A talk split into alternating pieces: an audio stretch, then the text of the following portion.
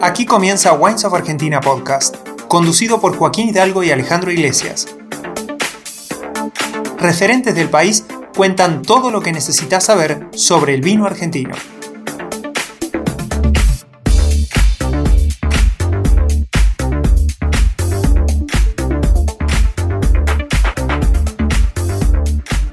Ubicada en el extremo sur de Argentina, Patagonia es una de las regiones vitivinícolas más interesantes que ofrece el país, compuesta por un grupo de provincias donde la vitivinicultura comenzó hace más de 100 años, pero que en los últimos 30 años experimentó un nuevo auge. En este episodio, nuestro host Alejandro Iglesias conversará con Leonardo Pupato, de Bodega Familia Joeder, para meternos un poco más en las características de esta región. Hola Leo, bienvenido. Hola, ¿cómo estás? La primera pregunta, como para que arranquemos con este podcast, sería, ¿qué representa y qué es la Patagonia para la vitivinicultura argentina? Bueno, la Patagonia es una parte de la vitivinicultura argentina y para nosotros, bueno, los que estamos acá en Patagonia, eh, muy importante. Eh, Patagonia es una región muy extensa, ¿no? Eh, que arranca en, el, en, la latitud 37 aproximadamente y está terminando hoy en, en la 45 con los viñedos un poco últimos que se han desarrollado en la zona de Chubut. Así que tenemos aproximadamente unas 3.800 hectáreas en todo lo que es la Patagonia y lo que tiene la, la diversidad que hay de suelos, de clima, por esto de la extensión. Podemos decir que desde el norte de la Patagonia hasta la parte sur, donde hoy también tenemos viñedos en todas esas franjas, tenés aproximadamente 900 kilómetros en línea, lo cual la cantidad de diversos tipos de suelo y climas ¿no? y alturas también, porque hay viñedos más hacia el lado de la montaña y algunos más hacia el lado de más marítimo, digamos, entonces, y otros en la zona central. Así que, bueno, Patagonia, si bien es el 2% de las exportaciones de Argentina, o de la producción también, que es el 2%, ¿no es cierto?, de la cantidad de hectáreas totales que hay, es una región que está condenada a hacer vinos de calidad, porque justamente acá todas las plantaciones que se han ido dando son siempre con variedades de, uvas finas, eh, ¿no? Y bueno, también por, el lugar que estamos y las condiciones que tenemos acá en Patagonia, siempre tenemos que aspirar a, hacer vinos de, de gama media hacia arriba. Bien. People astray. ¿Cuáles son las características principales que definen el terroir patagónico? Bueno, las características del terroir patagónico son muy variadas. Una de las características principales es que arrancamos en el norte, en la zona vitivinícola del norte, como puede ser la Pampa y Neuquén, una zona más de tipo desértica, con suelos más eh, franco-arenosos, pedregosos, donde hay también hay zonas o suelos un poco más, más pobres. Y después está la parte más hacia el sur, de todo lo que es Río Negro, donde hay un poco más de valle, más verde, está todo irrigado esa zona por, por el río Río Negro. Y, y, después, bueno, más hacia el sur ya es un poco más variado, donde en la parte de Chubut todos estos nuevos desarrollos que han surgido van desde la parte del costado marítimo del Atlántico hasta el lado de la montaña eh, cerca de todo lo que es el, el, cordón de los Andes. Es un terroir realmente único eh, en el mundo, todos nos relacionan con la naturaleza, todos sabemos lo que es la Patagonia con respecto a, los hielos, al mar, a la parte de la zona de ballenas. Es una zona de, realmente de naturaleza, entonces eh, uno puede lograr tener eh, materia prima ¿no? de la uva con condiciones eh, muy diferentes a, otras regiones vitivinícolas del país. Como por ejemplo, algo principal es el desarrollo que hay en todo lo que es la, la, lluvia, por ejemplo, tener menos de 180 milímetros en el año la sanidad de la uva es realmente impecable. Eh, un nivel de acidez en las uvas natural que es muy, muy importante para toda la región de Patagonia, es un común denominador y una característica de tener esa fruta fresca en los vinos y, esa acidez bien punzante, digamos, eh, y presente ¿no? en los vinos que, que, los hace bien característicos de Patagonia.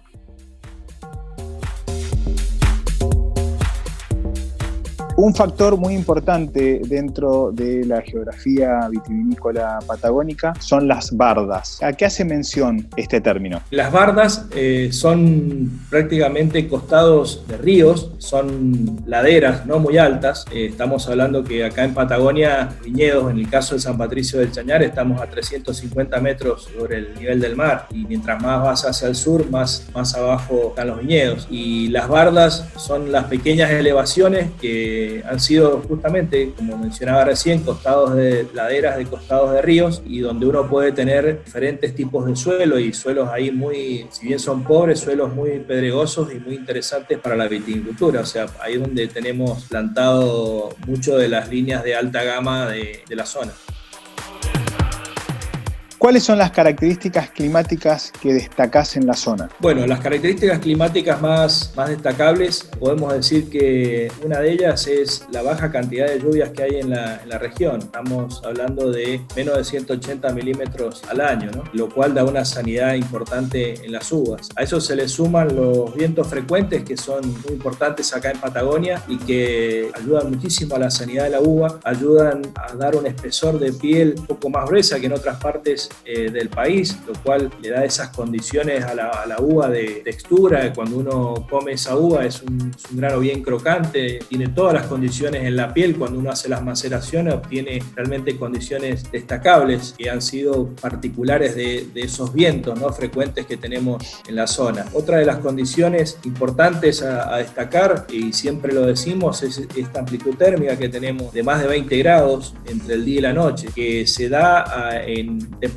más bajas, que también en el norte uno tiene 20 grados de temperatura, pero en temperaturas más altas, esa variación entre el día y la noche. Y esa es una condición que realmente se ve en la planta, se ve en la fruta, uno tiene vinos eh, después con un nivel de acidez que surgen de esas uvas, con un nivel de ácido tartárico y málico muy importante que se ha desarrollado por esta, variable de, de temperatura entre, entre el día y la noche.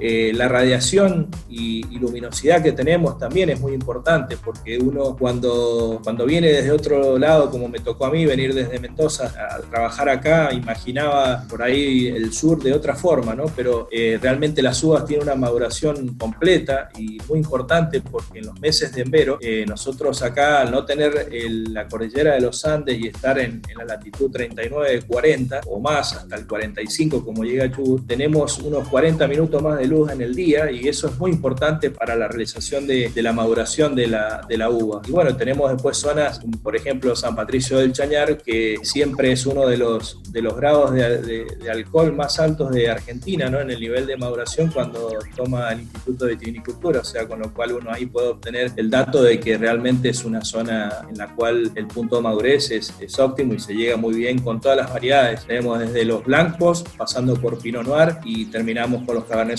o a veces con vinos de cosecha tardía, así que realmente se puede, se puede hacer un abanico de posibilidades y de productos. ¿Y qué tipo de variedades son las que se destacan en las principales regiones de la vitivinicultura patagónica? El Malbec es una variedad que se da en toda, en toda la región de Argentina y, Patagonia también está en ese mismo camino. Eh, y te diría que en una, una parte muy importante, ya que digamos en en Argentina, el Malbec de la totalidad de las hectáreas, de las 218 mil y algo hectáreas, eh, el Malbec ocupa una porción del 20%. Y acá en Patagonia, todo lo que se ha ido plantando y, las, y, los viñedos que ya también habían con una historia de un tiempo atrás, el Malbec está presente y está presente en un 35, 34, 35%, lo cual para Patagonia es muy importante también, eh, eh, digamos, la variedad Malbec. A su vez, han habido regiones como Neuquén, que se ha destacado mucho por el desarrollo desarrollo de Pinot Noir, una variedad que ha tenido no solo Neuquén, también en la parte de Chubut, con unos Pinot Noir realmente que han sobresalido eh, en el país y también con un nivel de exportaciones muy importante en, cantidad de litros, ¿no? que a veces eh, hay, hay, bodegas y empresas que se asemejan eh, en la cantidad de Malbec y Pinot Noir en exportación en la misma cantidad, lo cual es bastante loco, ¿no? sabiendo lo que es el Malbec para Argentina. Y después, bueno, variedades blancas, por supuesto, hay zonas que se dan muy bien todo lo que es Chardonnay, Sauvignon Blanc, eh, siempre hablando de variedades o varietales que tienen ciclo más bien corto, son los que mejores se dan eh, en Patagonia. Merlot es una variedad también de, ciclo medio corto y ha sido un referente de Río Negro ¿no? por muchos años y una variedad que si bien comercialmente es difícil, es una variedad realmente que, que en Patagonia se da muy bien y sobresale. Y respecto a las variedades blancas, ¿cuáles destacás? Con respecto a variedades blancas, hay muy buen semillón. Si bien hay pocas hectáreas, se da muy bien, por esto que hablábamos de los niveles de acidez. Eh, los Chardonnay es otra variedad también muy característica acá en la zona y no solo utilizada en vino, sino también utilizada en las bases de espumantes. Y bueno, y Sauvignon Blanc eh, es un, varietal muy buscado eh, por este nivel de acidez y por, por esta fruta bien expresiva que tiene en, en la región. Las dos provincias más representativas eh, de la vitivinicultura patagónica claramente son Neuquén y Río Negro. En estas provincias, ¿qué zonas destacás particularmente? Las regiones que se destacan en Neuquén, por ejemplo, es un desarrollo vitivinícola que fue bastante reciente, inició en el 2001, con más o menos unas 1.800 hectáreas que hay en Neuquén, de las 3.800 hectáreas que hay en general en, todo, en toda la Patagonia, lo cual es muy, es muy importante. Ese desarrollo se dio en San Patricio del Chañar. Es una zona más bien eh, desértica que está irrigada por las aguas del río Neuquén y fue todo un desarrollo de, un grupo de, bodegas que se instalaron en la zona y parcelas vitivinícolas que se iniciaron aproximadamente en el año 2000 y 2001 y, bueno, que se armó todo con la última tecnología, no solo los viñedos, sino también las bodegas de la, de la región. Es una zona que ha tenido mucho, mucho auge y que ha venido trabajando mucho principalmente con los varietales, bueno, Malbec por supuesto, mucho en Pinot Noir con un montón de clones y diferentes clones que se han puesto de Pinot Noir en los distintos tipos de suelo que hay en, toda la zona, que es una zona que tiene bien marcado tres suelos diferentes, y entonces uno puede colocar distintos clones de adaptación que se han ido haciendo en, la zona y que donde hemos potenciado mucho esa, esa variedad y, nos ha representado mucho a todo lo que es San Patricio del Chañar. Y a eso se le ha sumado también el Merlot, es una zona que también tiene bastante Merlot plantado y que las características y la, el potencial que ha dado realmente es, destacable. Con respecto a, Río Negro, también es otra de las regiones muy importantes, con algo de 1.600 hectáreas, eh, donde, bueno, allí hay no solo viñedos más nuevos como pasa en, Neuquén, en San Patricio del Chañar, sino que está toda la zona de, Roca, de Valle Azul, con viñedos un poco más, más, hay viñedos antiguos de mucha historia, donde se han ido de nuevo levantando y trabajando para poderlo llevar hoy a la, a la tecnología actual y al estilo de, de, y algunos con, con, el riego, ¿no? de toda esa mejora que se ha hecho en la región y se destacan muy bien, para mí el, el Merlot es un destacado de, de, esa región porque también hay una cantidad muy importante de hectáreas de, Merlot plantadas justamente en viñedos un poco más, eh, más antiguos. Lo que tiene por ahí Río Negro es una diversidad un poco mayor de cantidad de, diferentes eh, varietales, también digamos en, en, uvas blancas como algunas, algunas varietales como moscateles, moscatel de Alejandría, y algunas variedades que se fueron poniendo eh, antiguamente y que hoy están, están presentes, semillón en las variedades blancas y bueno, creo que son varietales muy, muy destacados de, la región.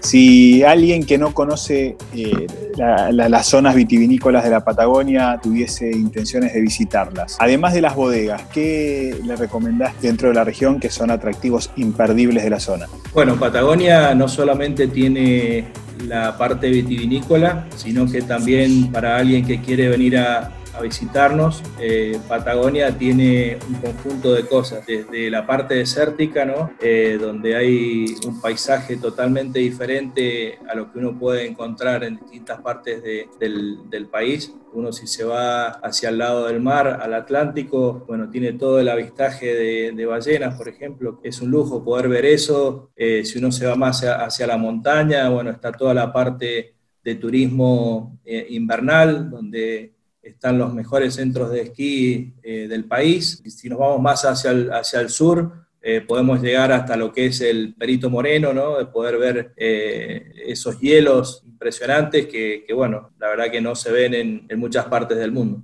Y la ruta del vino patagónico, particularmente, ¿qué atractivos ofrece y qué puede visitar quien llegue hasta, hasta las bodegas eh, de la Patagonia? Quien nos venga a visitar a, Patagonia eh, en el circuito turístico o enoturístico en la región está el Camino del Vino, también le llaman el Camino de las Manzanas, eh, de la fruta, las peras y los dinosaurios, porque bueno, es un, la verdad que uno cuando, cuando visita la zona no solamente puede visitar las bodegas y tener lo que le brinda cada bodega, que cada una tiene lo suyo, aparte del circuito turístico, puede eh, visitar, por ejemplo, bodegas que tienen los huesos del dinosaurio y hay un circuito paleontológico también que uno puede visitar en la zona. Y después, bueno, como todos saben, Patagonia y Río Negro y Neuquén son muy fuertes en la parte de frutas, todo lo que son cerezas, manzanas y pera, depende de la época que vengan, ¿no es cierto? Es, es lo que uno puede disfrutar, pero la verdad que en la época de cosecha de, de la fruta es algo muy, muy lindo de visitarlo y, se puede ver y apreciar la naturaleza a pleno del lugar, ¿no? Con eh, esos ríos llenos de agua, con caudalosos y con una sanidad de esa agua impresionante y cristalina y poder ver todo lo que son los viñedos y las plantaciones de, fruta, como mencionaba recién ahí, que realmente los que vienen de zonas más pobladas o, de ciudades pueden respirar ese aire puro que se respira acá en Patagonia. Y puntualmente eh, la ruta del vino, ¿qué ofrecen las bodegas que forman parte de, esta ruta? Bueno, la, ruta del vino eh, tiene diferentes variables que cada bodega ha ido incorporando. en el caso de puntual de San Patricio del Chañar, que es donde, más eh, conozco, bueno, hay bodegas que, que tenemos para poder eh, visitar solamente con visitas guiadas, los viñedos. En la época de poda pueden venir a, podar, a hacer podas acá en la misma zona. Tenemos diferentes bodegas con restaurantes donde pueden disfrutar de la gastronomía del lugar, con el maridaje, por supuesto, de, los vinos que, elaboramos en el lugar. Eh, y a eso, bueno, también se le suma cada uno, digamos, poder hacer circuitos, eh, algunos con caminatas por la zona de bardas, recorrer y visitar diversas zonas, cada uno se ha, podido hacer adentro de la bodega eh, su propio circuito turístico, ¿no? y que es bastante variable entre, entre una y otra. Bueno, con respecto a gastronomía, la zona es muy fuerte, por supuesto, Neuquén con, con lo que son los corderos. cordero patagónico es, es, un plato que uno no puede dejar de, probar y la verdad que se hacen en diversas formas, ¿no? Entonces uno puede combinarlo con distintos, distintos vinos, de los vinos más suaves, o puede ser un Pinot Noir, hasta los vinos más corpulentos como un Cabernet Franc o un Malbec. Y el otro plato que, que es muy característico y que no dejaría de probar sería la trucha, ¿no? La trucha patagónica es única, realmente hay unas truchas arcoíris que, salen impresionantes y que todo restaurante o bodega tiene ese plato como uno de los principales para justamente poder probar perfectamente con, los vinos blancos, que también la región es muy importante en esas variedades. A tener muy en cuenta estas recomendaciones y propuestas gastronómicas para acompañar los vinos de Patagonia que nos hizo Leonardo Pupato, de Bodega Familia Joeder, a quien agradecemos por compartir con nosotros su conocimiento sobre la vitivinicultura y las características de Patagonia. Nos despedimos, pero sigan conectados al canal de WOFA Podcast para continuar conociendo y disfrutando juntos mucho más sobre el vino argentino. Te esperamos en un nuevo episodio de WOFA Podcast. Seguinos en las redes sociales de Wines of Argentina y en nuestro blog.